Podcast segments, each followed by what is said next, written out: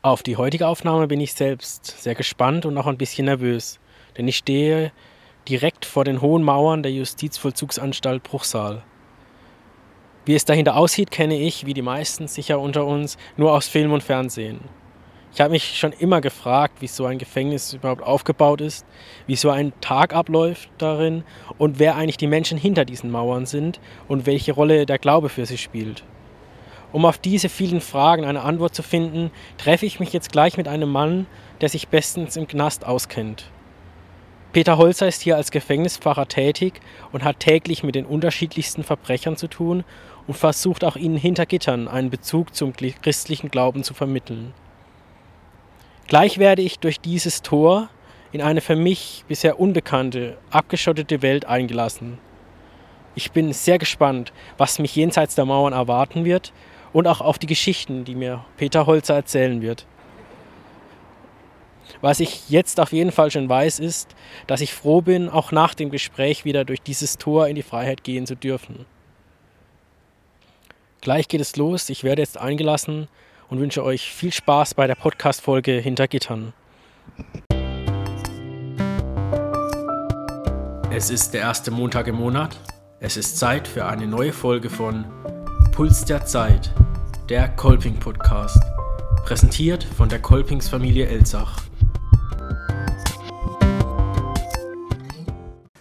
Hallo Peter Holzer und vielen Dank, dass ich hier in der JVA Bruchsal mit Ihnen aufnehmen darf und herzlich willkommen hier im Podcast der Kolpings Familie Elzach.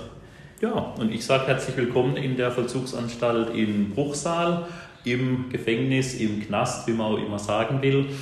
Schön, dass auch das Interesse da ist von Hörerinnen und Hörern draußen, einfach auch am ja, Gefängnis, an der Arbeit eines Gefängnisseelsorgers. Von daher auch von mir herzlich willkommen. Damit auch unsere Hörer und Hörerinnen Sie besser kennenlernen und wer hinter der Person als Gefängnisseelsorger steckt, würde ich Sie bitten, sich einfach kurz vorzustellen, Ihren Weg bis zum Gefängnispfarrer. Erzähle ich gern kurz. Peter Holzer, der Name bekannt, bin jetzt gerade 53 Jahre alt geworden. Ja, bin geboren hier in Bruchsal, also ganz in der Nachbarschaft vom Gefängnis, steht das Krankenhaus nebenan. Von daher bin ich fast zurück an die Wurzeln jetzt gekommen mit meiner Tätigkeit. Und äh, ja, nach der Schulzeit, äh, was ist interessant? Studium, Theologie, Philosophie in Freiburg, in Wien und wurde dann nach dem Ende vom Studium die pastorale Ausbildung 1994 zum Diakon geweiht, war dann in Denzlingen bei Freiburg in der Gemeinde. 1996 war die Priesterweihe in Münster in Freiburg und dann ging es an verschiedene Orte mit verschiedenen pastoralen Schwerpunkten. Ob das dann Lenzkirch im Hochschwarzwald war, ob es Oberkirch im Renchtal war ob es dann äh, Gottmardingen an der Schweizer Grenze äh, unten war, Ettenheim war dann auch noch eine Station und dann kam 2007 ein Telefonanruf. Wie kam ich denn ins Gefängnis? Kam ein Telefonanruf aus dem Ordinariat in Freiburg, ob ich mir die Arbeit als Gefängnisseelsorger vorstellen könnte.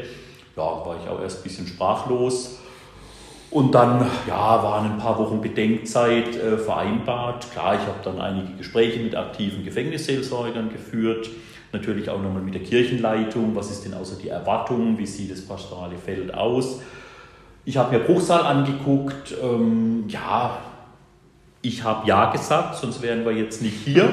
Und ich bin immer noch hier, bin gerne hier. Also äh, ich habe gemerkt, das passt und ich habe auch im Laufe der Jahre gemerkt, es ist mir auch einiges zugewachsen, was so die Arbeit interessant und reizvoll macht. Ja. Wie war so die, der erste Tag, so die erste Woche, wenn man so frischen neuen Arbeitsumfeld kommt, ist es ja immer sehr aufregend. Jetzt dann noch gleich Arbeitsumfeld im Gefängnis. Wie war das für Sie? Spannend, spannend und sehr beeindruckend. Ich glaube, da ging es mir damals wie Ihnen jetzt so einfach, Sie haben es anfangs gesagt, auch so ein bisschen diese gefühlte Nervosität. Man geht so durch ein großes Tor, es ist alles sehr eng gebaut, wenn man sich die Anstalt so vorstellt, ein altes Gebäude, 1848 gebaut ähm, da hat man natürlich geguckt, dass der Einzelne sich möglichst auch klein fühlt. Das ist durch die Architektur gelungen. Also Mann oder ich bin damals auch eher leicht mit eingezogenem Hals durch die Anstalt gelaufen. Man staunt, man guckt, äh, kriegt am ersten Tag, weiß ich noch gut, den großen Schlüsselbund in die Hand. Das sind mehrere Schlüssel, große Schlüssel, kleine Schlüssel, äh, eine Einführung, was, äh, welcher Schlüssel ist für welche Art von Türen. Da sagt man mal ja, versucht sich zu merken, braucht dann Tage, bis das funktioniert, bis man sich auch zurechtfindet in dem Labyrinth. Ähm, also es war mehr Abenteuer, ähm, sehr beeindruckend und ich habe auch gesagt am ersten Tag, als ich abends raus bin, also wenn ich morgen früh wieder komme, bleibe ich. Also ich war einfach geschafft äh, und auch ja, übersättigt mit verschiedenen Eindrücken und Reizen und Ideen und Gerüchen und allem Möglichen. Ja, und die erste Woche bestand letztlich darin, Haus und Menschen kennenzulernen. Ich war viel mit dem Sicherheitsbeauftragten unterwegs es war damals doch spannend, ähm, die Mauer, die um die Anstalt herum gebaut ist, Sie haben die ja vorhin auch gesehen, ist jetzt im Moment mit viel äh, Stacheldraht überzogen. Die war früher noch begehbar. Das heißt, äh, es waren im Dreischichtbetrieb äh, Kolleginnen und Kollegen im uniformierten Dienst auf der Mauer, die dort Dienst taten, Aufsicht führten. Das übernimmt jetzt die Technik. Und ich gehöre noch zu der Generation, die auf der Mauer gehen konnten. Das war sehr eindrücklich, äh, für so eine erste Woche von der Mauer rauszuschauen, also nach außen, wie aber auch nach innen, ist so eine ganz andere Perspektive. Also es waren viele eindrückliche Momente, die auch die ich auch immer noch gut in Erinnerung habe, äh, die so die erste Woche geprägt haben, bis mal die innere Ruhe reinkommt, bis man mal in Kontakt auch mit Inhaftierten kommt, äh, die ersten Gespräche stattfinden. Aber es braucht seine Zeit und es ist eine sehr, ja, ich habe schon gesagt, eine sehr eindrückliche Phase gewesen, die ersten Tage. Es ist aber schön, wenn man auch wieder nach dem Arbeiten aus der aus dem großen Tor wieder rauslaufen kann. Ja, wenn abends das Tor aufgeht und hinter einem zugeht, ähm, es bleibt nicht alles drin, der ein oder andere Gedanke geht mit raus, so auch an die Arbeit, das merke ich so täglich, aber ähm, es tut auch gut, den Abstand zu haben auf jeden Fall. Ja. Sie haben uns gerade schon mit auf die Mauer genommen, mit Blick auf das Gefängnis. Jetzt würde ich gerne mit Ihnen einen Blick ins Gefängnis werfen und wie so ein Gefängnis überhaupt aufgebaut ist. Als äh, Außenstehender kennt man es ja nur aus Film und Fernsehen. Wie ist jetzt zum Beispiel die JVA aufgebaut? Also ich versuche es einfach mal gut zu beschreiben. Ähm, ist eine alte Anstalt, das heißt, ich fange mal in der Mitte an. In der Mitte steht ein achteckiger Turm. Darum hat auch das Gefängnis hier den Spitznamen des Café Achteck. Und von diesem achteckigen Turm gehen vier Hafthäuser weg an, den, an vier Seiten. Das sind dann die vier Flügel, sagen wir hier. Und das sind dreistöckige Gebäude, die keine Zwischendecke haben. Und über diese drei Stockwerke sind die Hafträume dann einfach nebeneinander angebracht. Äh, damit man natürlich zu den Hafträumen gehen kann, da keine Decke da ist, gibt es einen schmalen Laufgang, der ist gerade so einen Meter breit mit einem Geländer und da läuft man dann die ganzen Hafträume entlang äh, ab an der Reihe. Ähm, zwischen den einzelnen Stockwerken äh, sind Netze gespannt, einfach zur Sicherheit, dass niemand runterfällt oder gefallen wird. Ähm, das ist einfach ein Sicherheitsaspekt. Und das ist so das Kerngebäude. Um, diese, um diesen Turm, um diese vier Flügel ist außen herum die Mauer gebaut und so ist die Anlage konzipiert. Vorne natürlich das große Torgebäude, das haben wir ja auch gesehen, sind durchgegangen und äh, das ist der alte Kern. Jetzt ist natürlich noch an der Seite rangebaut die Werkbetriebe, die ganzen Werkstätten, die Versorgungsbetriebe, die wurden aber viel später rangebaut, sind auch außerhalb der Mauer der alten Mauer mit einer neuen Mauer umgeben. Also sind so letztlich zwei Teile, aus denen das Bruchsaler Gefängnis besteht. Blicken wir mal in die Zellen. Wie sieht so eine Zelle von innen aus? Ja, auch da versuche ich jetzt wieder möglichst detailgetreu zu beschreiben. Also ich sage einfach mal äh, zwei Meter breit, vier Meter lang, also man sagt so knapp acht Quadratmeter. Hoch sind es fast zweieinhalb, zweieinhalb Meter, das sind recht hohe Decken. Ähm, wenn ich jetzt in den Haftraum reingehe, dann habe ich gleich auf der linken Seite ein Waschbecken, dann schließt sich ein kleiner Spind an, ein kleiner Schrank. Dahinter steht ein Bett, das ist am Boden festgeschraubt. Dann stoße ich fast schon hinten an die Wand. Da ist oben, also nicht auf Augenhöhe, sondern am, am oberen Drittel, ist ein kleines Fenster drin, vergittert. Also wenn ich aus dem Fenster gucken will, muss ich auf dem Stuhl stehen. Ähm, ja, das ist jetzt auch nicht gerade sonderlich prickelnd, ist halt in den alten Anstalten so konzipiert. Und auf der anderen Seite, wenn ich jetzt wieder vom Fenster zur Tür nach vorne gehe, dann habe ich einen Tisch dort stehen, habe ein Regal über dem Tisch, da steht, ähm, wer einen hat, ein Fernseher drauf. Dann schließt sich ähm, ja nochmal ein Stuhl, ein bisschen ein kleiner Freiraum an und ich habe natürlich auch äh, noch eine Toilette im Haftraum drin, weil wenn lange Zeit abgeschlossen ist, äh, muss ja auch dafür irgendwo ein Platz sein und da ist eben das Klo mit im Haftraum drinne und es ist meistens nur abgetrennt durch eine Art Duschvorhang, so ein kleiner Schamvorhang. Bei einer Einzelbelegung geht es, wenn die Hafträume natürlich von Zweien belegt sind. Gut, kann man sich vorstellen, angenehm ist anders, aber das mal ist im ganz groben äh, so ein Gang durch die Zelle. Ja. Wenn man sich das jetzt so anhört, äh, kann man sich schon so einen Tag ziemlich lang vorstellen, wenn man jetzt nicht viele Möglichkeiten hat. Luxusgüter gibt es wahrscheinlich außer Fernsehen Nö, ist nicht viel. Also äh, auch Fernsehen ist nicht gratis. Also man spricht ja gerne oder hört draußen immer, ja, Hotel Vollzug, die mhm. haben ja alles. Also es kostet auch Geld. Also wer einen Fernseher äh, nutzen will, der muss den bezahlen. Also klar anteilig die Stromkosten, anteilig die Antennengebühr und äh, er mietet quasi den Fernseher. Das sind zusammen äh, Pi mal Daumen 16 Euro, die der Inhaftierte bezahlt im Monat, damit er den Fernseher nutzen kann. Das sind dann auch Radio, Radioprogramme mit drin, also das, hat, das steht ihm zur Verfügung aber mehr ist da nicht. Also was er hat, was nichts kostet, ist äh, Gefangenenbücherei, also Lesen kostet nichts. Äh, das soll auch so sein, also Bildung gehört ja auch dazu, nur ähm, ja, Lesen gerät überall ein bisschen leider aus der Mode, also auch im Vollzug wird wenig gelesen, aber es gibt eine große äh, Gefangenenbücherei. Äh, was es noch gibt, kostet auch Geld. Ähm, wer spart und sich eine äh, Spielekonsole kauft, der kann die nutzen, die kann er dann natürlich auch im Fernseher anschließen. Es gibt aber nur die älteren Modelle und die werden auch überprüft, dass sie nicht WLAN-fähig sind. Also die werden noch für teuer Geld dann ein Stück äh, bearbeitet, dass also diese WLAN-Fähigkeit abgeklemmt wird. Ähm, das ganze Thema natürlich Handy, äh, Mobilfunk ist in Knast tabu, also ist auch die Spielekonsole dementsprechend äh, präpariert. Es gibt nicht alle Spiele, da gilt natürlich auch die FSK-Regel. Also das sind so Dinge, die äh, spielen mit rein, aber die Möglichkeiten gibt es. Wer arbeitet, Geld verdient, kann sich diese wenigen Dinge dann auch kaufen oder leisten. Wie läuft so ein Tag im Gefängnis dann ab? Ich fange jetzt einfach mal an und erzähle vielleicht mal einen kurzen Durchgang, einen Tag vom Inhaftierten, der arbeitet.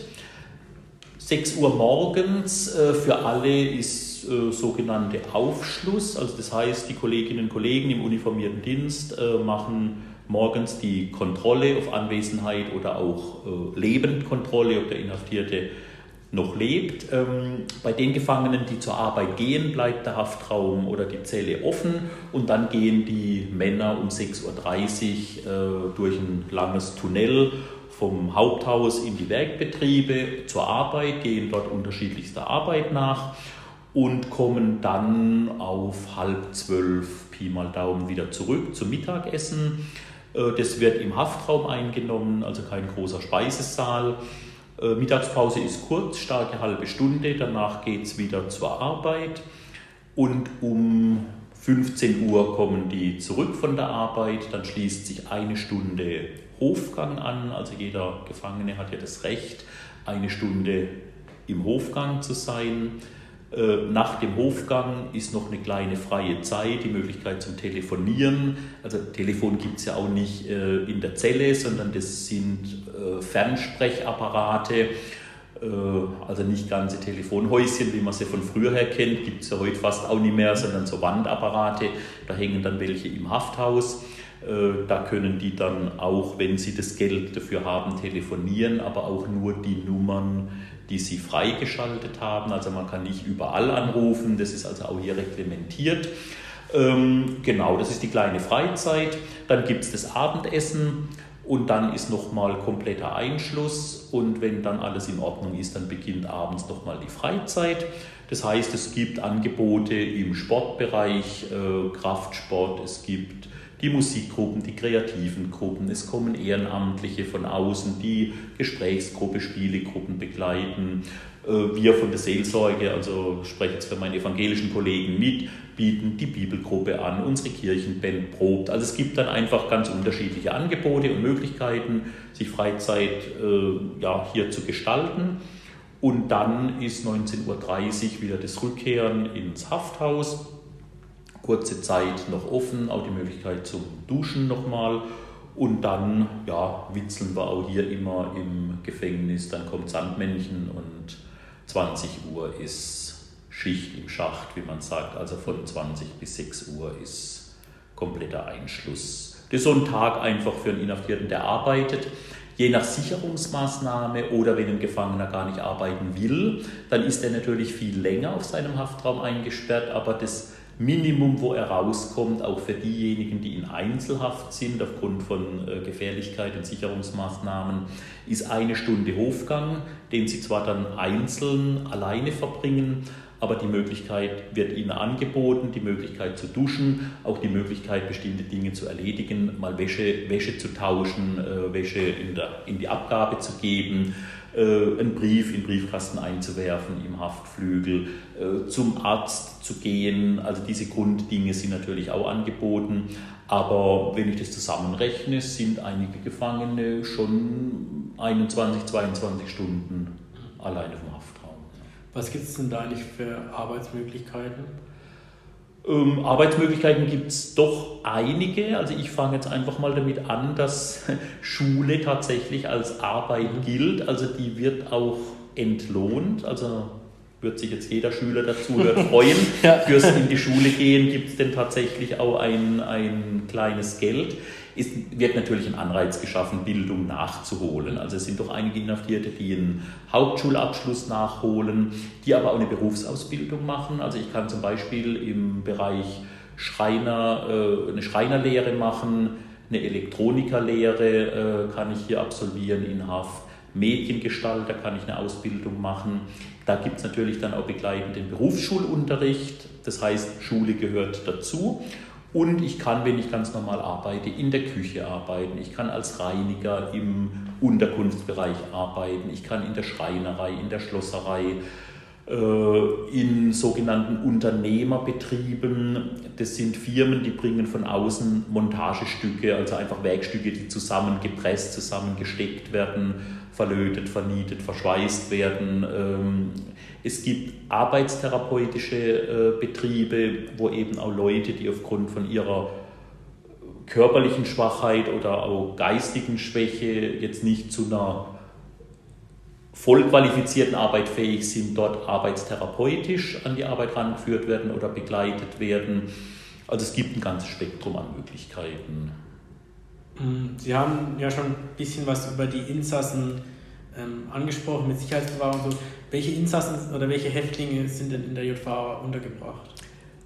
Also von den, von den Strafen her haben wir tatsächlich alle möglichen Formen. Äh, beginnen mal bei der kleinsten oder kürzesten, das ist die Ersatzfreiheitsstrafe. Also ist tatsächlich, wenn Leute zu einer Geldstrafe verurteilt sind, ähm, irgendwie ein 100 Mal schwarz fahren und nie die Auflagen erfüllt, dann gibt es mal eine Geldstrafe. Ich sage jetzt mal 20 Tagessätze, a 10 Euro. Wenn er die nicht bezahlt, äh, die 20 Tagessätze, dann kriegt er eben die, die Ladung, äh, die 20 Tage in Haft abzusitzen, also von diesen Ersatzfreiheitssträflern bis hin zur lebenslangen Freiheitsstrafe sind bei uns im Bruchsal alle. Also wir haben auch äh, ja, medial auch bekannt, Deutschlands längst inhaftiertesten Gefangenen, der jetzt nach fast 60 Jahren dieses Jahr noch entlassen wird. Der ist also auch noch bei uns hier im Bruchsal, also wirklich von ganz kurz bis ganz lang sind alle Haftformen da. Bis hin, Sie hatten es ja auch gerade angesprochen, äh, Sicherungsverwahrung Die ist natürlich in Freiburg, die Verwahrung, also das ist eine andere Form von Haft, also man spricht da eher von Unterbringung. Ähm, aber all diejenigen, die im Urteil die Sicherungsverwahrung angeordnet oder vorbehalten haben, die kommen zuständigkeitsmäßig nach Bruchsal. Also von daher ist das Spektrum hier sehr breit. Und sind da nur Männer untergebracht oder auch Frauen? Ja, bei uns in Bruchsal sind nur Männer untergebracht. Baden-Württemberg hat also keine äh, gemischte Anstalt. Gut, also wenn gemischt heißt es nur verschiedene Hafthäuser auf einem Gelände. Gibt es äh, mit ganz wenigen Ausnahmen in Baden-Württemberg nicht sondern äh, wir haben äh, entweder reine Männer- oder reine Frauenanstalten. Gut, ein kleines Zahlenspiel, also Pi mal Daumen, 7500 Inhaftierte gibt es in Baden-Württemberg und davon sind circa 700, 800 höchstens Frauen. Okay. Woran das jetzt liegt, könnte man jetzt eine eigene Sendung ja. drüber machen, aber ähm, genau, ist so. Ja. Um so ein Gefängnis noch näher von innen kennenzulernen und auch unsere Gedanken, die wir an so ein äh, Gefängnis haben, wie es da drin abläuft, habe ich ein kleines Spiel vorbereitet und zwar einen kleinen Faktencheck zum Knast, okay. dass wir ein bisschen mal den Mythen und den Geschichten über das Gefängnis hier ein bisschen mhm. aufräumen. Und wir beginnen, ähm, Sie haben es ja schon erzählt, das Essen gibt es nicht wie in den Filmen meistens in großen Speisesälen, sondern jeder isst in seiner Zelle. Mhm.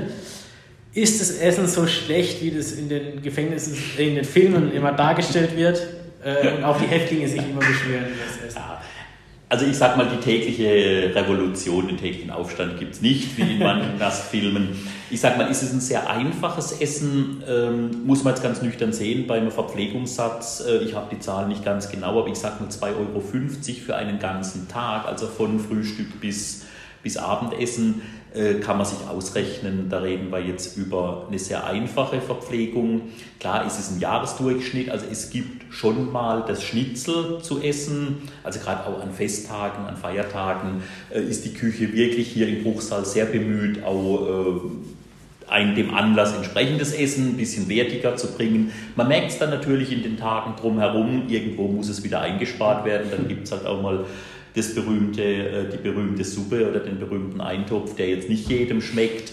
Aber im Großen und Ganzen muss ich sagen, äh, geht's. Man kann es essen. Ja, also ich esse auch regelmäßig, ja. wenn ich im Haus bin. Und gut, man sieht mich jetzt nicht im Radio, aber ähm, jetzt nicht ganz vom Fleisch gefallen. Also es geht. ja. Ähm, wenn man jetzt als äh, Neuankömmling ins Gefängnis kommt, dann ist in den Filmen immer als ähm, sollte man keine Schwäche zeigen. Ähm, ist mhm. es hier auch so? Ja, also das ist ein bisschen Mythos, das stimmt, aber es ist was dran. Also ich sag mal, es gibt äh, für jeden, der neu kommt, ich sage immer, ob das jetzt der Inhaftierte oder ob das der Bedienstete ist, äh, der neu anfängt, äh, man wird gescannt, es wird geguckt, was ist das für jemand, wie tickt der, was macht der. Wir bleiben jetzt äh, bei dem Inhaftierten, der neu kommt, ist natürlich die Frage, was für ein Delikt hat der, wegen was für einer Tat ist der hier. Da gibt es natürlich schon Einstufungen, es gibt so die berühmte Hierarchie, äh, Leute, die mit Straftaten am Ende stehen, also die auch äh, im Knast als äh, ganz minder angesehen werden, finde ich ein ganz eigenes spannendes Thema. Aber ähm, es ist so die Frage der Zugehörigkeit, äh, was für eine Nationalität habe ich, gehöre ich da jetzt gleich in bestimmte Clans, in bestimmte Gruppen mit rein. Da ist schon äh, eine Zuordnung, da kommt einer, der hängt an den Drogen dran, also der konsumiert, ist es schon von vornherein wieder ein potenzieller Kunde für die Subkultur, die natürlich wieder Drogen verkaufen will, Medikamentenhandel. Also es gibt schon vieles, was man sich in Filmen teilweise auch äh, anschauen kann, aber es ist auch ein Stück Wirklichkeit und die Subkultur ist, ist Thema, muss man ehrlich sagen. Also gibt es auch Hierarchien im Knast und mhm. es gibt äh, regierende Gangs sozusagen. Ja, also Hierarchie gibt es im Knast, regierende Gangs ist jetzt ein schönes Wort, aber man kämpft ja immer um so eine, wer, wer macht die dicksten Backen. Also da geht es dann schon auch um um Einfluss, um, um Druck. Es ist der Drogenhandel leider Gottes, also man kriegt es natürlich nur schwer in den Griff, ähm, auch ein eigenes Thema. Und da ist natürlich die Frage, wer hat da die Nase vorn, wer hat die besten äh, Kontakte, wer hat wieder die zündende Idee, wie was reinkommt. Ähm, das ist schon, da geht es auch richtig um, um Ansagen machen, um Geld, um Material. Das ist da, ja. Also gibt es auch diese von draußen reinschmuggeln und innen drin auch, oder im Knast mhm. selbst diese Schmuggelgeschäfte? Ja, ja, die gibt es. Also ähm, wer sagt, der Knast ist drogenfrei, der lügt. Also das ist ein Phänomen, das hängt an vielen Dingen. Ähm, klar, es kommt ja leider auch vor, dass sich Bedienstete manipulieren oder erpressen lassen, äh, die was mit reinbringen. Das Thema Besuch äh, für Inhaftierte ist natürlich ein Punkt. Es gibt immer wieder ganz kreative Lösungen. Es wird versucht, über die Mauer ähm, äh, Dinge zu werfen. Das Thema Drohnen ist ein Thema. Ähm, also da könnte man jetzt lang sich drüber austauschen, aber das ist, das ist eine, aber das ist Realität. Ja. Okay. Ähm in den Filmen oder auch wenn man an den Knast mhm. denkt, wir haben es auch über die Hierarchien gerade gehabt, herrscht auch Gewalt. Mhm. Das ist ja. auch nach wie vor das unter den Häftlingen zu Gewalt. Ja, ja, es gibt Übergriffe auch der Inhaftierten untereinander aus verschiedenen Gründen. Also das eine ist, wenn einer sagt, ich gehe jetzt äh, Drogen kaufen, ich brauche was, ich lasse mir was aufschwätzen und kann das nicht zurückzahlen, dann muss der mit erheblichen Repressalien rechnen. Also das ist dann immer auch die Frage des Inkasso-Unternehmens, das kassiert. Also das ist dann teilweise, ja, äh, manch einer, der dann mit einer Schramme rumläuft, der ist halt am Bett hängen geblieben oder ist rausgefallen. Da weiß man dann schon, aber er spricht halt nicht drüber. Weil wenn er drüber sprechen würde, hätte er noch ein größeres Problem. Ja.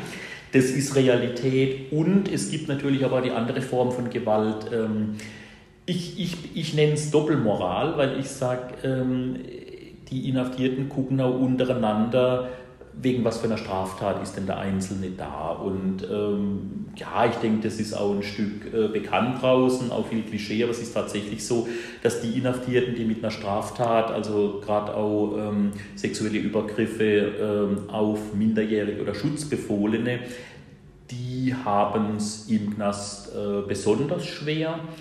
Ähm, da gibt es auch Anstalten, die haben es im Bruchsal nicht, die eine eigene Schutzabteilung haben, wo eben Leute untergebracht sind äh, zu ihrem eigenen Schutz.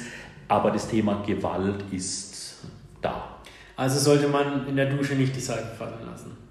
Ja, das ist auch so der Spruch von draußen.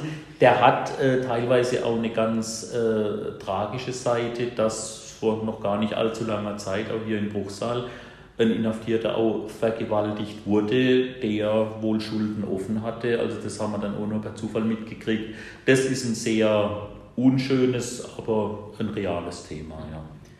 In den Filmen sieht man immer mal wieder, dass ähm, korrupte Wärter den Ge Gefangenen ähm, irgendwelche Dinge mhm. vorbeibringen mhm. oder irgendwelche Möglichkeiten einräumen. Wie ist das hier? Wie ist der Bezug so zwischen Inhaftierter und Vollzugsbeamter? Bisher. Genau. Ähm, genau, Sie haben es jetzt auch selber gesagt, also der Vollzugsbeamte, die Vollzugsbeamtin, die den Dienst tut. Ähm, also ich würde jetzt da mal absolut eine Lanze für die Kolleginnen und Kollegen brechen. Also der Korrupte ist die Ausnahme. Man entdeckt es leider immer wieder, aber wie in allen Sparten, dass es äh, Leute gibt, die Fehler machen, aus welchen Gründen auch immer. Das will ich gar nicht in Abrede stellen, aber die meisten tun einen ordentlichen, einen guten Dienst. Ähm, das Verhältnis ist sehr unterschiedlich, weil es hängt einfach von beiden Seiten ab. Man sagt im Badischen so schön, wie es in den Wald reinruft, schallt zurück. Ähm, so ist es auch hier, wo Menschen zusammenarbeiten, zusammenleben, muss man einfach eine Form des Miteinanders finden und da tragen beide Seiten ihren Teil dazu bei. Es gibt auch unschöne Übergriffe von Inhaftierten auf Bedienstete. Das ist auch äh, eine Realität, wo auch in dieser Gefahrensituation die Kolleginnen und Kollegen sind. Es ist ein Wechselspiel und ich sage mal, wenn es einem gelingt, äh, auch ein bisschen mit einer sozialen Kompetenz einen guten Umgang, einen guten Stil zu pflegen, dann geht es eigentlich ganz ordentlich. Ja. Gut, dann haben wir vielleicht ein paar Mythen ähm, aufgeräumt und klargestellt, wie es im Knast so abläuft. Kommen wir jetzt ähm, zu Ihnen bzw. zu Ihrer Tätigkeit mhm. als Gefängnispfarrer. Ähm, die haben jetzt gerade so ein bisschen den, den Gefängnisalltag eines Gefangenen mhm. ähm, uns erzählt. Wie sieht Ihr Arbeitsalltag aus, wenn man es als Arbeit mhm. nennen ja, ja. Äh, wenn, ich, wenn ich so in die Anstalt gehe, also der große Teil des Tages besteht sicher im Gespräch mit Menschen, klar. Ähm, das sind äh, die Inhaftierten, die sich mit Anliegen an mich wenden, aber ich sage auch, ich bin Gefängnisseelsorger oder Gefängnispfarrer. Äh, das heißt, all diejenigen, die zum Gefängnis gehören, äh, dürfen sich auch an mich wenden. Also da gehören für mich die Bediensteten genauso dazu wie die Inhaftierten. Auch da gibt es Gespräche verschiedenster Art, die sich auch ein Rat, ein Tipp, ein Gespräch, irgendwas einfach auch holen oder suchen bei mir. Angehörige von Inhaftierten gehören dazu, die sich mal melden, die eben auch mit ihren Fragen oft draußen allein sind, keinen Ansprechpartner haben. Also es hat so ganz unterschiedliche Facetten, aber der Großteil des Tages besteht aus äh, Gesprächen und die Inhaftierten melden sich natürlich, klar, die haben kein Telefon, die rufen nicht an, die schreiben mir einen Zettel, äh, Pfarrer, bitte um Gespräch und dann weiß ich ja, wenn der arbeitet, kann ich eben nur in Zeiten kommen, wo er auf dem Haftraum ist. Wenn er nicht arbeitet, äh, kann ich natürlich öfter hingehen. Dann besuche ich den. Ich mache gern Hausbesuch, sage ich immer. Also äh, ich hole die Leute nicht äh, zu mir ins Büro, sondern wenn der Inhaftierte nichts dagegen hat, bin ich gerne bei dem auf Zelle und dann führen wir ein Gespräch dann dort. Also gehen Sie dann ähm, auf die Gefangenen zu oder muss, muss der Insasse aktiv auf Sie zugehen? Also in den meisten Fällen meldet sich der Inhaftierte bei mir, weil ich sage immer, ich gehe jetzt nicht auf, äh, auf Missionsreise durchs Gefängnis, das mache ich jetzt nicht. Äh, sondern äh, der Inhaftierte hat äh, ein Anliegen, hat einen Gesprächswunsch, der schreibt mir einen Zettel, das sind die sogenannten Rapportzettel, der muss auch nicht viel draufschreiben, also viele, die jetzt gerade auch das Deutsche nicht so mächtig sind, äh, schreiben dann einfach äh, Pfarrer Gespräch und dann klappt es schon. Ich muss also immer nur lachen ähm, wie unterschiedlich man Pfarrer schreiben kann. Also ich habe schon Zettel gekriegt an den Fahrer, also wie wir auf Deutsch den Fahrer schreiben. Ich habe schon Zettel an den Pharao gekriegt. Also das ist, also da gibt es dann alles, da gibt es alles also Mögliche. Sie haben eine vielfältige Rolle. Ja, ja, ja, ja, klar. Ich habe jetzt dann irgendwann setze ich mal noch das Krönchen auf. Nee, Spaß, aber das ist ja alles äh, lieb gemeint und ähm, die Gefangenen wissen auch, wir kommen von der Seelsorge, also wie gesagt, ich habe es vorhin gesagt, mein evangelischer Kollege mit und ich. Äh, und dann gibt es einfach die Kontaktaufnahme und dann sieht man, was das Anliegen ist, äh, was sich daraus entwickelt. Das ist oftmals ein Einmalkontakt, das sind äh, über Wochen, Monate, Jahre hin auch regelmäßige Begleitungen. Also das gestaltet sich dann äh, einfach individuell. Genau. Ähm, sind Sie dann nur für die katholischen äh zuständig? Nee, also Oder wir beziehungsweise die, die einen katholischen äh, Seelsorger haben wollen? Oder wie ja, also im Gefängnis ist es ein bisschen anders. Da sage ich immer, wir sind schon sehr ökumenisch aufgestellt. Ja. Also da sind wir vielen Strukturfragen, die jetzt so die Kirchen draußen bewegen, sind wir hier schon weit, weit voraus. Also der Mensch, äh, der in Haft ist und einen Gesprächspartner sucht, ich sage immer, egal welcher Konfession, ich sage auch, egal welchen Glaubens, der Mensch hat ein Anliegen und er kriegt einfach auch ein Gespräch. Ich komme, also ich schaue auch nicht, äh, ob der jetzt äh, konfessionell äh, katholisch, evangelisch, aber wir haben einen hohen Anteil an Muslime, die genauso ihre Gesprächswünsche haben. Natürlich ist die Frage, zu welchem Thema spreche ich mit wem. Also ich würde jetzt auch aus dem Respekt vor der anderen Religion mit einem Muslim nicht äh, eine Korandiskussion beginnen, äh, das sicher nicht.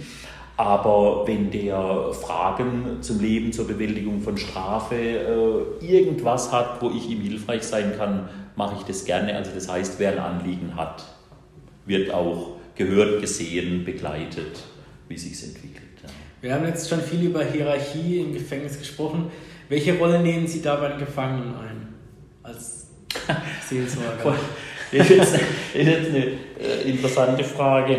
Äh, bin ich so ein Teil der Hierarchie?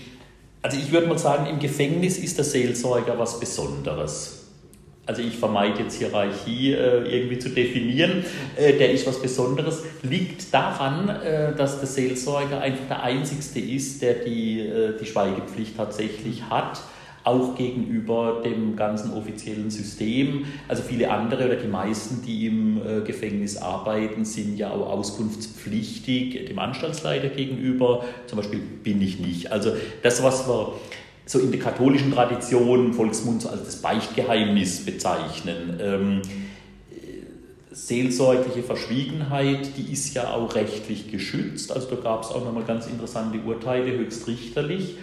Ähm, und das wissen auch die Inhaftierten, dass der Seelsorger jemand ist, der auch schweigen kann von Berufswegen und diesen geschützten Raum, den suchen schon nochmal viele. Da bekommen Sie sich ja auch die eine oder andere Geschichte mit, wo Sie sich auch schlucken müssen, oder? Ja, ja. Also das äh, des Öfteren äh, in ganz unterschiedlicher Hinsicht, ob das die, äh, das Thema rund um die Tat ist, das sind auch manchmal Dinge, wo ich sage, mit wie viel Not auch jemand in Haft unterwegs ist, weil er einfach so im Moment keinen Ausweg sieht. Also das hat so ganz unterschiedliche Facetten, wo ich sage, wo oft auch viel Schwere im Gespräch da ist, wo ich dann denke, ja, also es ist zum einen gut, dass jemand da ist, der auch hier die Zeit hat, um die Einzelnen zu begleiten. Aber es lässt mich schon auch, wie Sie sagten, das ein oder andere Mal schlucken. Ja. Wie gehen Sie damit um, also Sie als Person? Also manchmal sage ich auch, ähm, da bin ich froh, dass ich auch, sage jetzt mal salopp, im Auftrag des Herrn unterwegs bin. Also wo ich auch wirklich sage, ich darf da auch im Gebet, Grund meiner Botschaft, meines Glaubens, auch ein Stück abgeben. Also das ist oftmals auch Ritual in unseren Gottesdiensten, die wir auch mit den Inhaftierten feiern, dass wir da auch sagen, das, was wir selber nicht tragen oder ertragen können, da bitten wir einfach auch um Hilfe. Also für mich ist es schon auch ganz wichtig, dass ich sage, ich muss das nicht äh, für mich komplett allein tragen, sondern da darf ich auch abgeben. Aber ich muss einen Weg finden, damit klarzukommen. Glauben hilft mir hier sehr stark. Auf der anderen Seite ist es oftmals auch die Unterstützung oder auch der Austausch mit Kollegen in der Gefängnisseelsorge. Da haben wir doch auch wirklich eine gute, Arbeits, äh, eine gute Arbeitsebene äh, in den umliegenden Anstalten. Also wir haben auch einen kollegialen, guten Austausch, wo wir dann auch uns hier gegenseitig auch mal stützen, raten, auch ein Stück begleiten. Ja.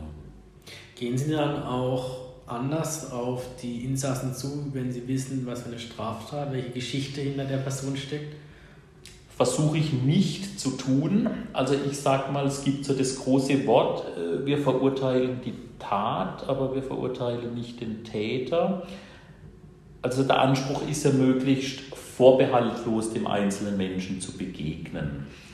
Ähm, das gelingt mir recht gut also ich würde jetzt flunkern, wenn ich sagen würde, äh, es spielt überhaupt keine Rolle.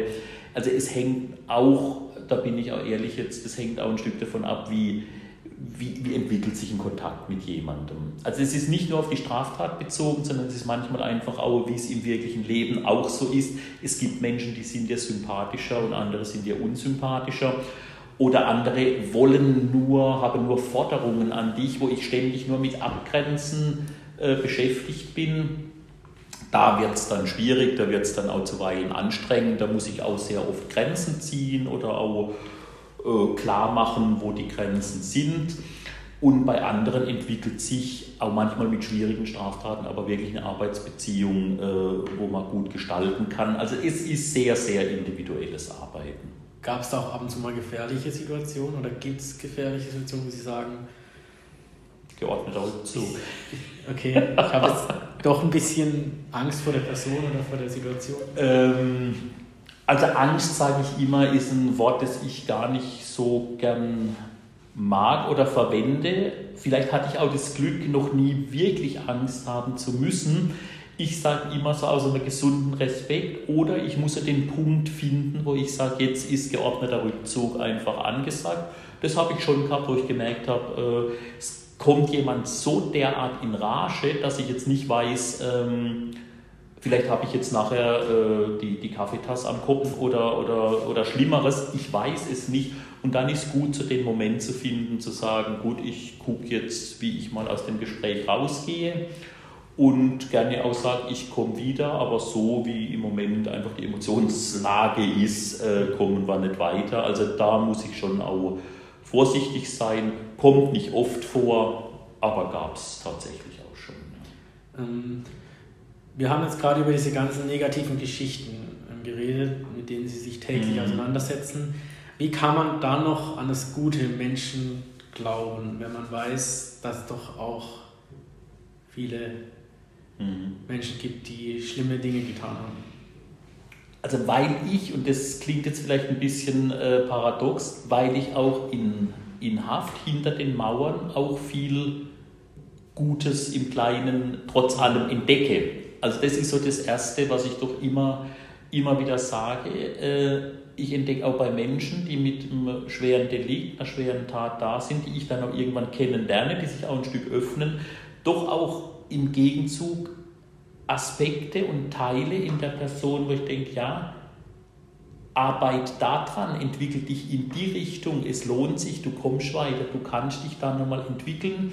Und das ist auch das Schöne bei einigen, das zu begleiten und zu entdecken. Und da ziehe ich auch für mich wieder sehr viel äh, Positives raus. Und ich habe es vorhin gesagt, ich muss es nicht alleine tragen, da darf ich auch manchmal auch äh, im Gebet auch manchmal hadern und sagen, äh, ja, was ist hier gerade alles falsch und wo bin ich auch an der Grenze, aber ich entdecke auch Schönes, wenn ich das mal so salopp jetzt sagen darf, in Haft.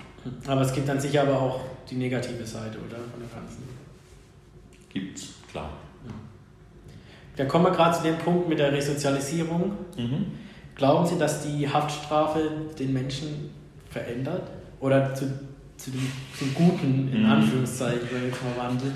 Spannend, spannendes Thema. Ich weiß, es ist wahrscheinlich auch äh, ähm, vollgefüllend, wenn man darüber. Ja, ja, also die, die umfassende Antwort wäre jetzt äh, stundenlang, aber ich sage es mal kurz, so wie Sie es formuliert haben und sagen, die, die Haftstrafe als solche, glaube ich, bewirkt überhaupt nichts. Also wenn ich nur sage, sperrt die Leute weg, und lass sie nach einer Zeit X wieder laufen, wird es eher schlimmer oder schwieriger.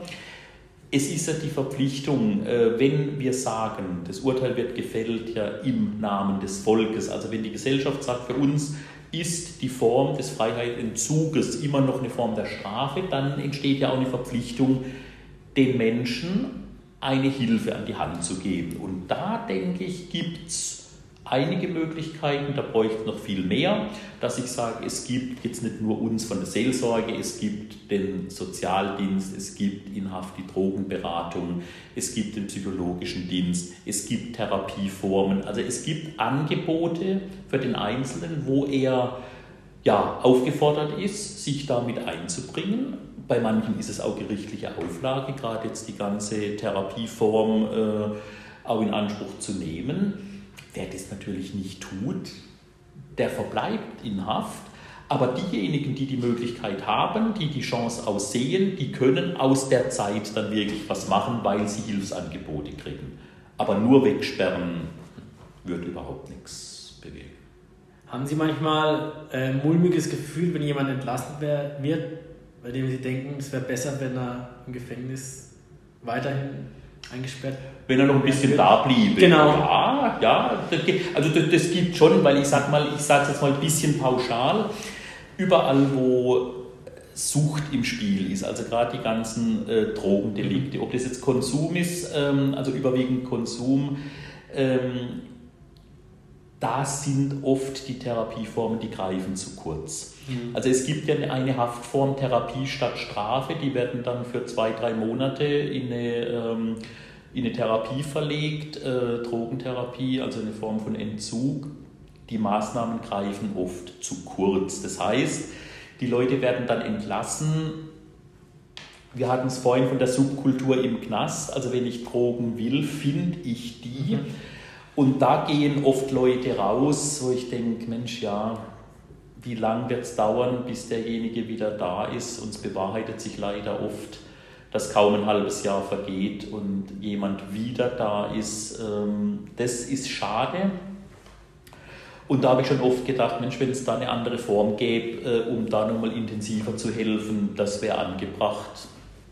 Aber da fehlt, da fehlt der staatliche Auftrag für, da fehlt der politische Wille, da sind wir schnell am gesamtgesellschaftlichen Thema, weil das wird natürlich auch einen Haufen Geld kosten und wie viel sind wir bereit, äh, dafür in die Hand zu nehmen. Also da spielen viele Faktoren rein. Ja.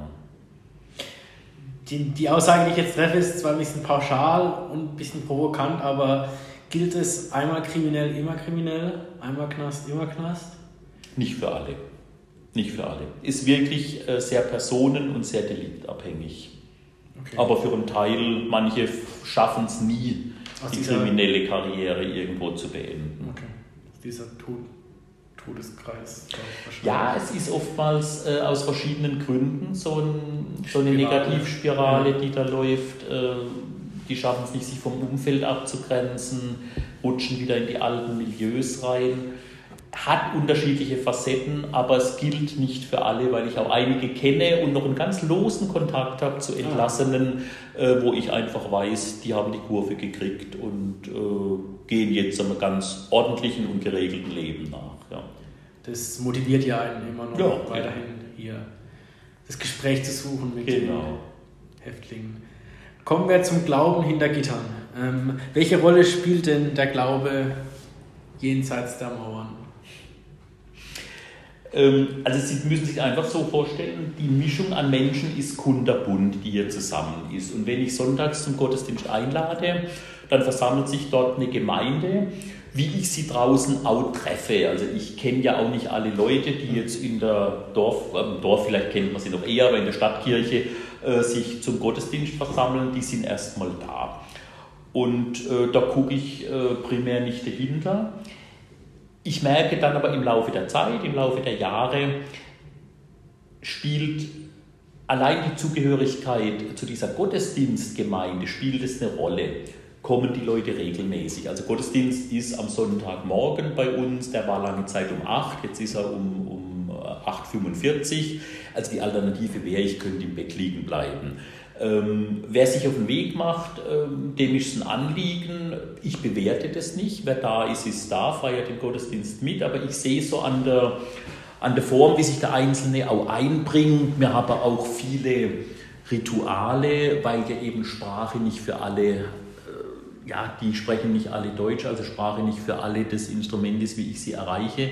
Eben auch viel mit Ritual, wie sich die Einzelnen einbringen. Da entdecke ich schon, dass so die Tradition der Glaube, den auch im Gottesdienst zum Ausdruck zu bringen, für viele eine große Bedeutung hat. Auch gerade für viele aus den osteuropäischen Ländern, die zur orthodoxen Kirche gehören. Da gibt es ganz unterschiedliche Formen und Traditionen. Also da entdecke ich sehr viel Interessantes.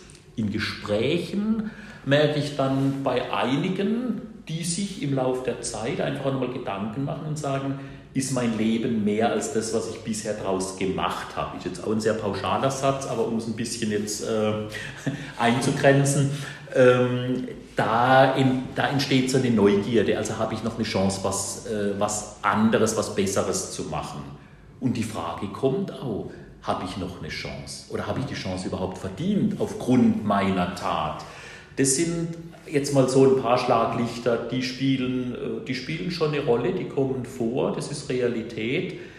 Das ist jetzt nicht die große Mehrheit, also das muss ich schon realistisch sagen und ehrlich sagen, aber für einen Teil ist das äh, eine Auseinandersetzung äh, mit ihrer Geschichte, mit ihrer Tat, mit ihrem Leben, auch auf einer religiösen Grundlage. Und denen kann ich natürlich auch aus meinem Glauben raus eine Hilfe anbieten. Da kann ich auch sagen, aufgrund auch ja, äh, Botschaft äh, des Evangeliums, die wir verkünden, die ich in der Bibel nachlesen kann, äh, wo man durchaus Hilfestellungen entdeckt zum gelingenden Leben. Und das sind dann schon Schritte, die ich auch gerne begleite.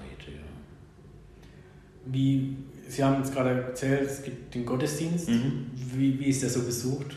Gibt es da Mal so, mal so? Also mal so, mal so. Natürlich ist auch an Weihnachten die Kirche brechend ja. voll wie, wie äh, draußen auch. Was, was so zahlmäßig, dass man sich das vorstellen kann, was wäre brechend voll? Also brechend voll wären in der Kirche äh, 200 Leute. Okay. Dann ist die Kirche einfach ja. übervoll.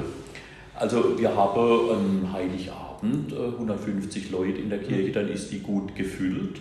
Äh, wenn ich das äh, runterrechne, also man muss ja immer sehen, von den 450 Männern hier im Haus ist ja nur ein geringerer Teil christlichen Bekenntnisses, äh, viele Muslime auch im Haus. Aber wenn ich sage, wenn ein Sonntagsgottesdienst so mit 35 im Durchschnitt besucht ist, wenn ich das jetzt mal prozentual ausrechnen würde, wäre ich jetzt im Vergleich zu draußen, zu den Kirchengemeinden, wo ja immer noch Kirchenbesucher gezählt werden, sage ich immer, wenn wir grinsen, wäre ich der Quotenkönig. Also das ist definitiv. Ja. also man muss es ins Verhältnis setzen, ja. obwohl ich dann viel sagen, ähm, was, da kommen nicht mehr, wo ich dann immer sage, hey, müsst aufpassen. Ja. Äh, welche Religion äh, dürfen überhaupt alle, können alle Sicherungsmaßnahmen, aber wie gesagt, also mhm. äh, da dazwischen bewegen. 70 ja. Gibt es noch andere Angebote, was den Glauben angeht? Ja, außer also Gottesdienst? wir haben die Gottesdienste, also verschiedene Formen von Gottesdienst. Wir haben auch ein Tessegebet, das wir hier in der Anstalt haben, das auch von Ehrenamtlichen mhm. mitbegleitet wird. Äh, es gibt unsere Bibelgesprächsgruppe, äh, wo doch viele auch nochmal dazukommen, wo wir Bibel lesen, uns austauschen, hinterher auch noch einen Kaffee trinken, gehört auch dazu. Ähm, das sind so die, die Kernpunkte. Wir haben die Kirchenband, also Musik ist mir so ein bisschen auch noch ein Anliegen, wenn welche da sind, die ein Instrument spielen, dass die sich auch einbringen und einen Gottesdienst musikalisch mitgestalten. Also so haben wir doch nochmal ein ganzes Spektrum drumherum. Glauben Sie, äh, wenn wir gerade beim Thema Glaube mhm. sind, dass ähm, diese ganzen Angebote, den Glauben im Gefängnis zu leben, sozusagen, das hilft durch die Zeit im Gefängnis und auch auf dem Weg wieder raus aus dem Gefängnis. Ja, also das erlebe ich einfach bei einigen ganz praktisch und ganz real, die eben sagen, ich habe mich einfach hier nochmal neu definiert oder ich habe auch in meinem Leben nochmal einen neuen Wert entdeckt und den versuche ich zu leben. Die nehmen teilweise einige Nachteile in Kauf, weil sie auf den Mitgefangenen oft angegangen werden. Was machst du in der Kirche? Also es gibt dann einfach blöde Sprüche. Ähm, aber die halten da für sich durch, weil sie merken, es gibt ihnen persönlich was. Sie stellen Veränderungen fest. Also das erlebe ich bei einigen ganz real und stärke und stütze die auch. Äh, ich kann es natürlich nur begleiten bis zur Entlassung. Was hinterher kommt, das weiß ich oft nicht. Bei einigen, ich habe es vorhin gesagt, weiß ich es, da geht es positiv weiter. Wie es bei vielen ist, kriege ich dann auch oftmals nicht mehr mit. Aber ähm, das, was ich erlebe im Moment in Haft, ist für mich auch die Bestätigung, funktioniert. Ja. Im christlichen Glauben geht es ja viel um Vergebung und Vergebung der Sünden. Wird oft Reue gezeigt von den Häftlingen? Bereut, bereut wird vieles, ja. ja. Und jetzt äh, geht es aber dann schon inhaltlich in so einen, in so einen Begleitungsprozess. Wie zeigt sich es dann auch? Mhm. Was an Veränderungen im Leben kommt? Das sind sehr individuelle Prozesse. Es braucht sehr lange, bis sich ein Inhaftierter auch mal für diesen Weg öffnet. Auch das zur Schuld stehen, sage ich immer, ist ein großer, großer Schritt. Äh, der setzt eine ganze Weile an Gesprächsbegleitung voraus. Äh, da entdecke ich äh, oftmals auch ein langes Abtasten, ein langes Zögern. Aber es passiert. Ich freue mich immer, wenn ich da einen auf dem Weg begleiten kann. Es ist sicher weniger als bei der Hälfte der Fall, auch eine Realität, aber das gibt es auf jeden Fall. Ja.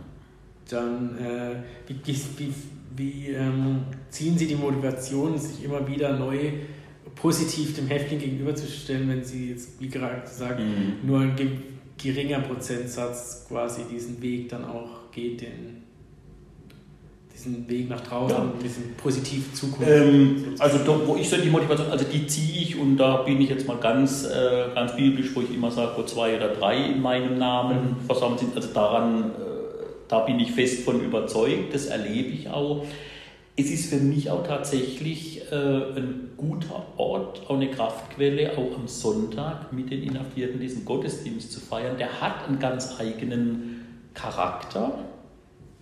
Also obwohl, wenn Sie jetzt dabei wären, würden Sie jetzt denken, naja gut, er hebt sich jetzt von der, von der traditionellen Eucharistiefeier, die jetzt draußen gefeiert wird, äh, katholisch, nicht wirklich ab. Und trotzdem ist es was Besonderes im Gefängnis.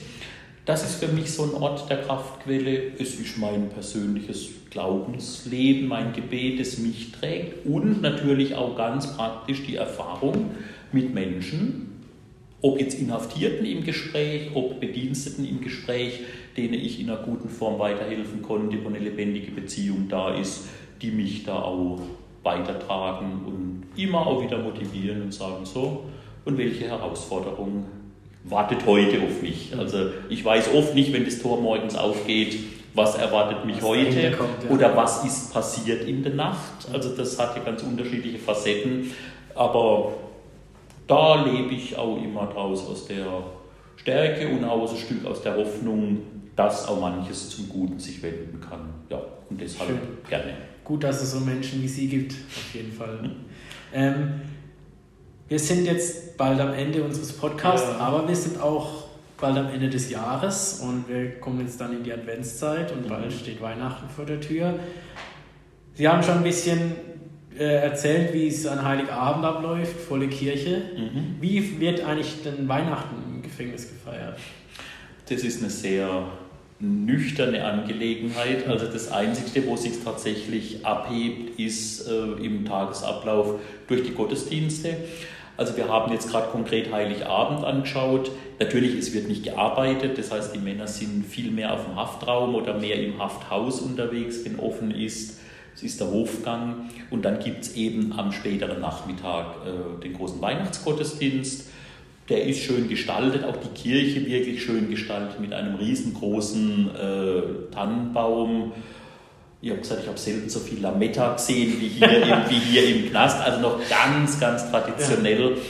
Aber das sind auch viele Erinnerungen, die viele Inhaftierte damit haben. Ähm, also es ist fast ein bisschen kitschig, der, der, der Tannenbaum. Aber ich lasse da auch die Männer wirklich auch gestalten und das, ja, das hat, das hat für die einfach nochmal eine hohe Bedeutung. Wird ja von den Häftlingen gestaltet? Ja, ja, ja.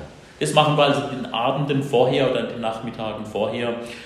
Ähm, das ist so ein 7 Meter Baum, also die Kirche ist ja ein riesengroßer Raum bei uns hier, äh, die Kirche, und da muss natürlich auch der Baum wirken. Ähm, da hängt schon einiges im Baum drin, dann sowohl an, an Kerzen, also an Lichterketten, wie eben auch an Kugeln und eben sackweise Lametta. Das ist einfach, ja, immer wieder schön. Aber das ist ein Aspekt. Ansonsten ist wenig, ähm, ist wenig Weihnachtliches. Das Essen, ich habe es vorhin mal anklingen lassen, natürlich versucht die Küche da auch an Weihnachten nochmal einen Akzent zu setzen, um eben auch die Zeit, die natürlich so eine eigene Schwere hat. Also viele, die Familie draußen haben, die Kinder haben, da merke, da merke ich schon, aber das beginnt mit dem Advent, äh, mhm. dass sich da im Haus was verändert. Da ist ja das Wort Sehnsucht, kriegt dann nochmal so eine ganz eigene Bedeutung. Wir versuchen es einfach auch optisch ein bisschen aufzuhellen, dass wir sagen, in den Hafthäusern gibt es in jedem Haus auch einen Adventskranz, äh, einen großen, der dann im Haus hängt. Es wird dann auch an Weihnachten ein Tannenbaum aufgestellt, also dass man einfach so ein bisschen sichtbar hat, dass eben nicht nur die Kirche den, den großen Tannenbaum hat, dass sich im Haus ein bisschen verbreitet. Von der Seelsorge verteilen wir kleinere Weihnachtsgeschenke, also wo man dann auch jedem, ob er jetzt äh, Kirchgänger ist oder nicht, sagen, äh, ja, dieses Fest der Geburt ist eben nicht nur für ein paar Auserwählte, sondern für alle. Also ich ziehe es im Gefängnis dann auch durch und dann gehen wir einen Tag lang, Kollege und ich, wirklich jeden mal kurz besuchen. Kleines Weihnachtsgeschenk, die kleine Aufmerksamkeit. Manchmal auch wieder einfach ein Schubs so in die Richtung, Mensch, guck, vielleicht kann es ein ja, so ein Überraschungsbesuch kann ja auch was bewirken. Wir wissen es ja oft nicht. Also von daher, das sind aber so die wenigen Momente, die Weihnachten besonders machen. Ansonsten ist es Knast-Trott und Knastalltag wie immer. Ja. Hm. Gibt es da auch ähm, vom Besuch her ein bisschen lockere Stimmung? Oder? Eher weniger. Also Heiligabend ist ein Tag, an dem es keinen Besuch gibt. Okay. Äh, das ist natürlich die Frage, wem wird man den Besuch geben? Würden wahrscheinlich viele haben wollen. Also Heiligabend ist kein Besuch. Ansonsten in den Feiertagen ist Besuch möglich. Gut, im Moment natürlich Corona vieles eingeschränkt, aber jetzt gehen wir mal von Corona weg, wird natürlich auch ein Weihnachten Besuch ermöglicht. Hier im Bruchsal ist nicht in anderen Anstalten so. Da bin ich auch sehr froh, dass das hier der Fall ist. Im Moment ist viel Skype-Besuch möglich, also das wird dann auch an Weihnachten in den Besuchszeiten dann der Fall sein. Das ist dann der Ersatz für den nicht stattfinden könnenden Präsenzbesuch. Jetzt sind wir schon so ein bisschen in dieser Weihnachtsstimmung angelangt und ähm, bei uns im Podcast gibt es auch immer eine kleine Kategorie, die heißt Wünsch dir was? Und jetzt haben Sie noch einen Wunsch frei in Bezug auf die Zukunft der Gefängnisse, wie sich die entwickeln sollte. Wenn Sie da einen Wunsch äußern könnten. Ein ganz großer Wunsch, dass, ja, da muss ich jetzt erstmal nach Worten suchen. Das überrascht mich jetzt äh, im positiven Sinn, dass die Gesellschaft sich bewusst ist, dass in ihrem Namen Menschen die Freiheit entzogen wird und sie dann auch sagt, ich habe ein Interesse dran und möchte wissen, was in meinem Namen in den Gefängnissen passiert, dass sich die Leute für interessieren und auch die kritischen Fragen stellen und dort, wo sie denken, Mensch, da müsste eigentlich noch viel genauer hingeschaut werden, dass das möglich wäre, ähm, dass es da viel mehr Transparenz äh, in den Vollzug reingibt, äh, dass viel kritischer drauf geschaut wird dass es nicht nur immer heißt, ah ja gut, wegsperren und der Rest interessiert uns nicht, sondern dass da wirklich eine gesellschaftskritische Auseinandersetzung stattfindet, weil ich glaube, nur dann kann sich im Vollzug was ändern und es wäre dran und vielleicht würden manche auch besser aus dem Vollzug entlassen werden, wie es aktuell der Fall ist. Zwar jetzt ein großer, wortreicher Wunsch, aber ich muss es ein klein bisschen beschreiben.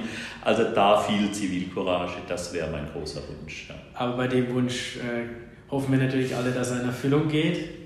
Ähm, vor allem auch für die Insassen, wenn sie ja. dann auch aus dem Gefängnis rauskommen, ja. ist es, denke ich, toll, wenn man ähm, offener empfangen wird als ähm, so dieser genau. Häftlingsschublade äh, dann. Ja. ja, wie gesagt, das war es dann auch mit unserer kleinen Gesprächsrunde. Äh, nochmal vielen, vielen Dank für Ihre Zeit. Es hat mir sehr viel Spaß gemacht. Ich war davor voller Spannung bin es jetzt immer noch ein bisschen. Ich halte noch 100 Millionen Fragen wahrscheinlich, äh, na, detaillierte Nachfragen. Ja. Aber für den Moment denke ich, war es ein toller Einblick in die Welt, die uns noch verschlossen ist oder für viele verschlossen mhm. ist. Mhm. Und ja, genau, für Sie alles Gute und ähm, nochmal vielen, vielen Dank für die Möglichkeit, auch hier zu sein. Ja, gern geschehen. Also ich danke auch fürs, allein fürs Interesse und ich denke, wenn das jetzt einfach auch ein paar Leute hören, sich ein paar Gedanken dazu machen, dann ist meinem Wunsch vielleicht schon ein Stückchen entgegengekommen, aber ich sage Ihnen auch herzlichen Dank fürs Kommen, für das sehr angenehme Gespräch. Vielen Dank. Danke auch und bis bald vielleicht. Ja, gerne. So, das war's. Ich bin wieder draußen in Freiheit und ich muss sagen, es fühlt sich sehr gut an, wieder aus diesen engen Räumen, hohen Mauern raus zu sein und wieder frische Luft atmen zu können und sich frei bewegen zu können. Dennoch war es ein tolles Erlebnis, ein Gefängnis mal von innen zu sehen und sich mit einer Person zu unterhalten, die hier täglich zur Arbeit geht.